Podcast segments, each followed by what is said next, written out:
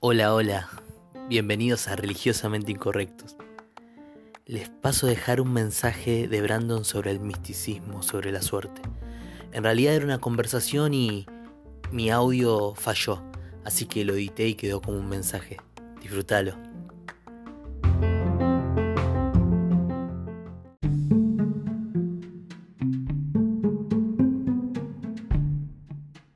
A diferencia de otros capítulos en los que busco traer cierta claridad sobre temas que son, a ver cómo decirlos, medios confusos, medios nebulosos, eh, esta vez quiero divagar un poco, quiero que divaguemos un poco, que charlemos un poco sobre algo tan incomprobable como lo místico, como la suerte, como esas cosas que no se conoce bien el origen, si no es con un discernimiento. Eh, y nada, quería quería comenzar. Antes de esto pensé dos corrientes como para afrontar este tema. Uno, la suerte o el misticismo eh, como concepto.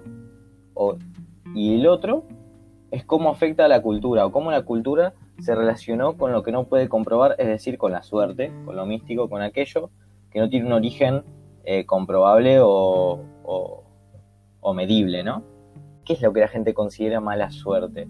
Hay buena suerte. Eh, ejemplo, una escalera pasa por abajo, un, gato negro, esas cosas que uno considera como mal presagio o mala suerte. ¿Los cristianos tienen suerte? Quería definir lo que es la suerte. Dice, causa o fuerza que supuestamente determina que los hechos y circunstancias imprevisibles o no intencionadas se desarrollen de una manera u otra. Después, otra definición nombra la palabra predeterminados. Entonces, si hay una predeterminación es porque hay algo que se escapa de nosotros, ¿no?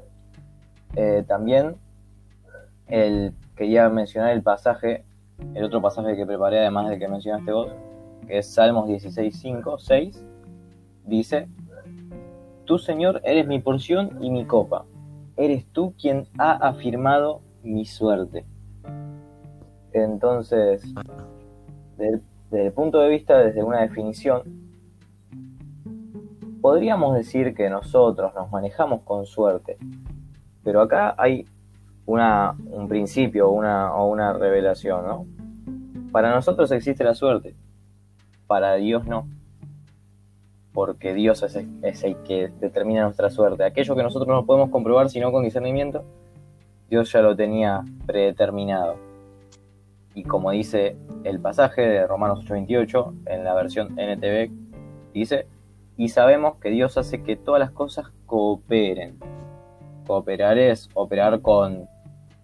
Entonces, en este caso, vendría a ser Dios, Dios el que opera junto con nuestros hechos para que sucedan de determinada forma en favor de los que le aman y son llamados según el propósito que Dios tiene para ellos, ¿no?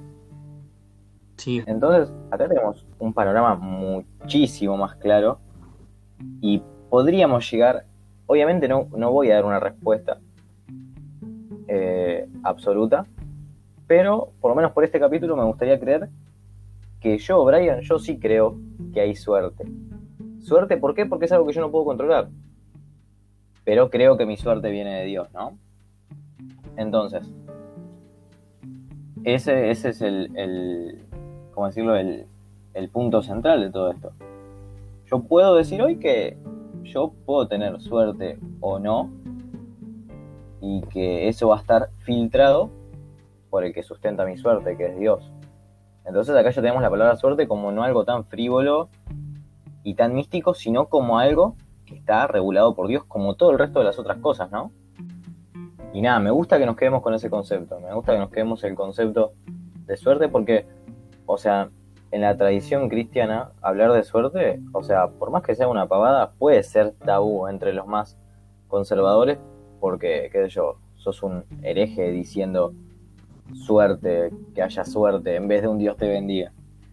Pero cuando podemos unificar el concepto de que la suerte está eh, filtrada y regulada por Dios eh, y hace que, hace que todo coopere eh, en favor de los que le aman, entonces, como que uniéndolo con, con los principios de Dios, la suerte es parte de la vida de los cristianos y, y más si depende de Dios, ¿no?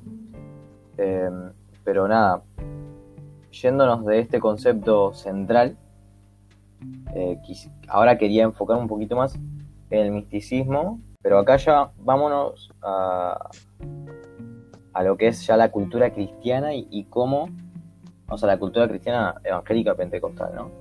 Ya cómo eh, volvemos a Dios místico y cómo tiene que ver con todo o hasta qué punto es Dios, hasta qué punto es arbitrario de Dios, hasta qué punto es intencional de Dios, arbitrario o incluso el enemigo, ¿no?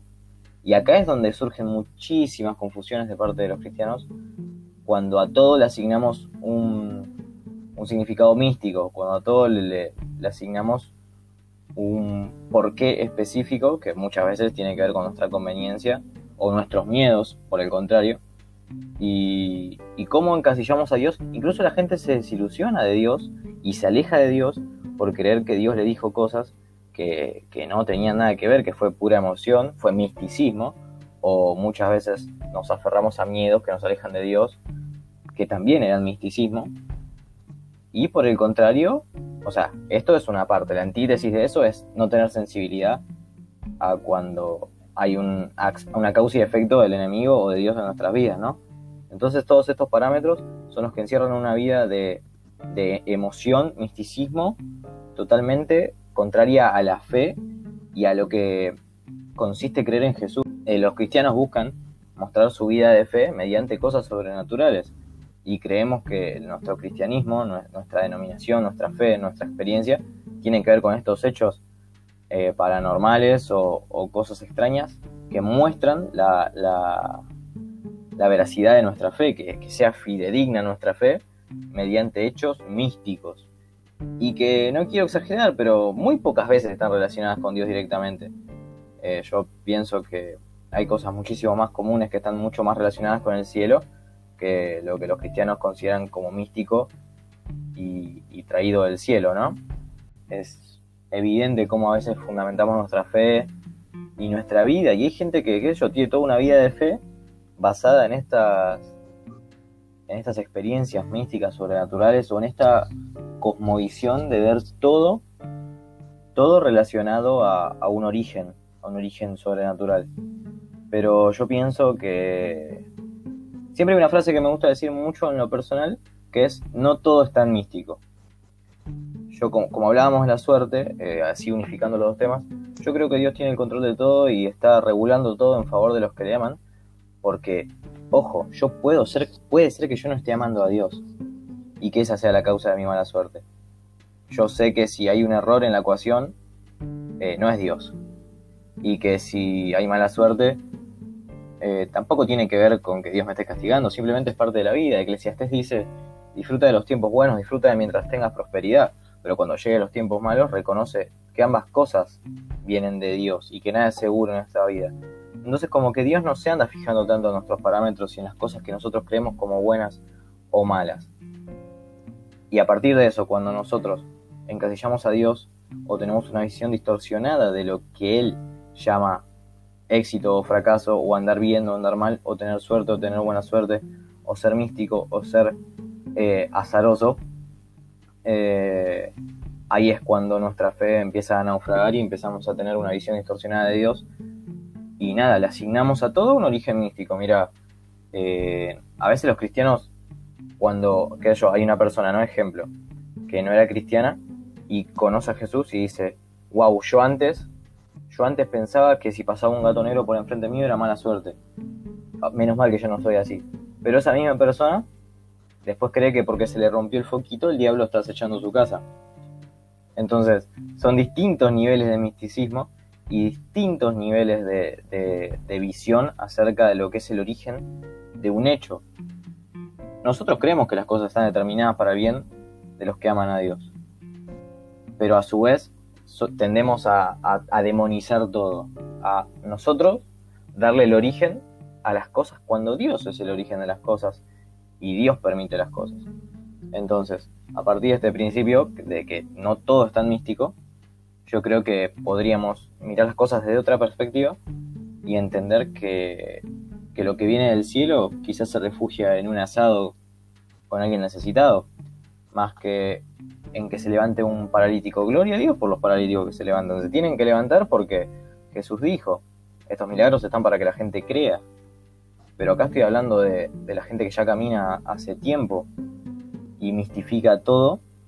Y esa mistificación de las cosas va a hacer que te choques en algún momento contra la pared, porque si vos le das a todo una misma dirección, te vas a chocar con una pared, porque Dios no es un Dios de siempre sí, siempre no, siempre esto, siempre lo otro. Dios es un Dios que quiere que disiernas, porque la vida está llena de cosas. La vida está llena de cosas. ¿Hay cosas que vienen de Dios? Sí. ¿Hay cosas que vienen del diablo? También. ¿Hay cosas que no tienen sentido? También las hay. Un pasaje dice, si el Señor guía nuestros pasos, ¿por qué tratar de entender todo lo que nos pasa? Eh, ¿Por qué tratar de, asignarle un origen eh, místico a todas las cosas? Entonces, mi visión de la suerte y del misticismo es que, es que Dios tiene el control de todas las cosas, y lo vuelvo a repetir porque tiene que quedar en la cabeza, que es que hace que las cosas cooperen para el bien de los que aman. Y si no te va bien, es arbitrario. No tiene que ver siempre con el diablo, con Dios, es parte de la vida. Dios, quiere que entendamos que la vida es un todo, que está lleno de cosas, y que ninguna de esas cosas hacen que Dios cambie, y que eso no debería ser que cambie nuestra fe, pero somos muy fáciles de, de voltear a nivel fe. Creemos que esto viene del diablo y quizás es un proceso de Dios.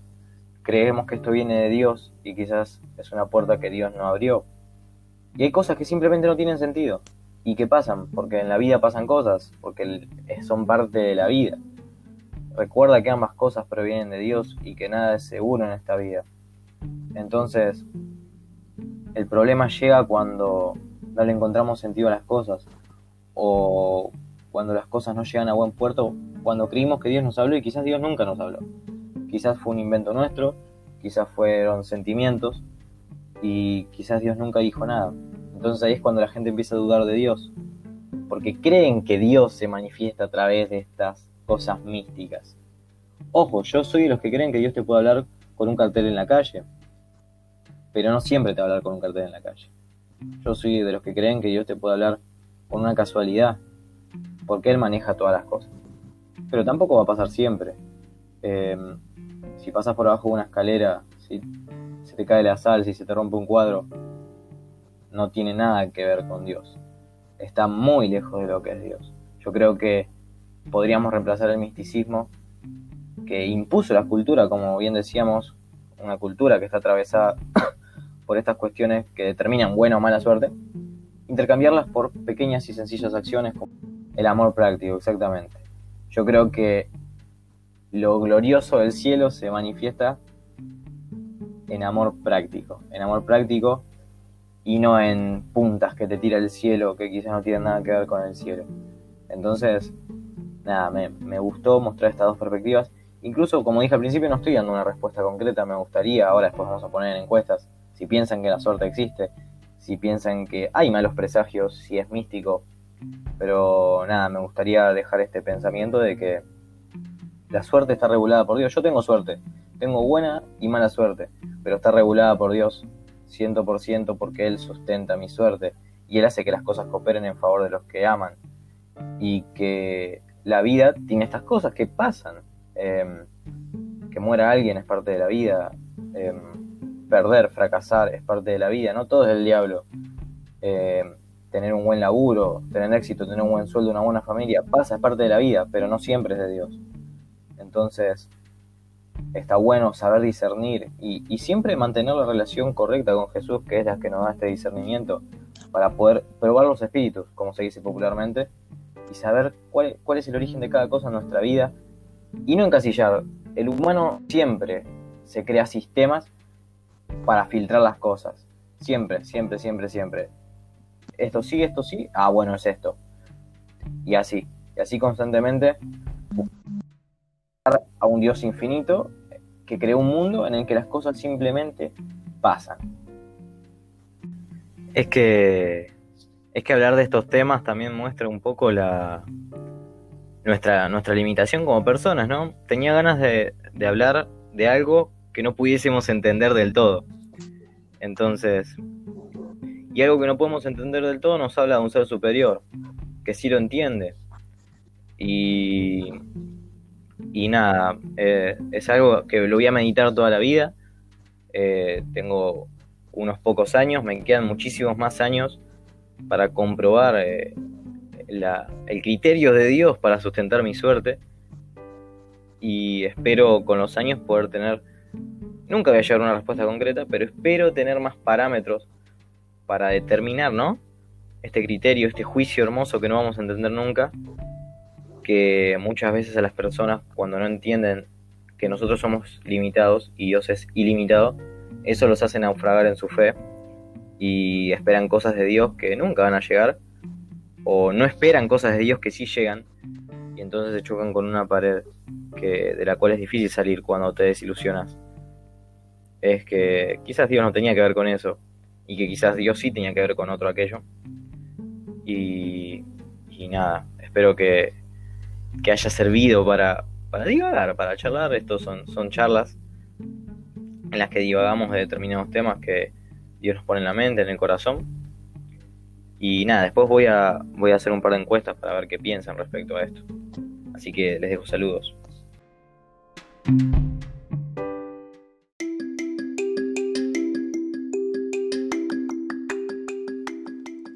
Agreganos a nuestro Instagram religiosamente incorrectos y déjanos tus saludos. Saludos.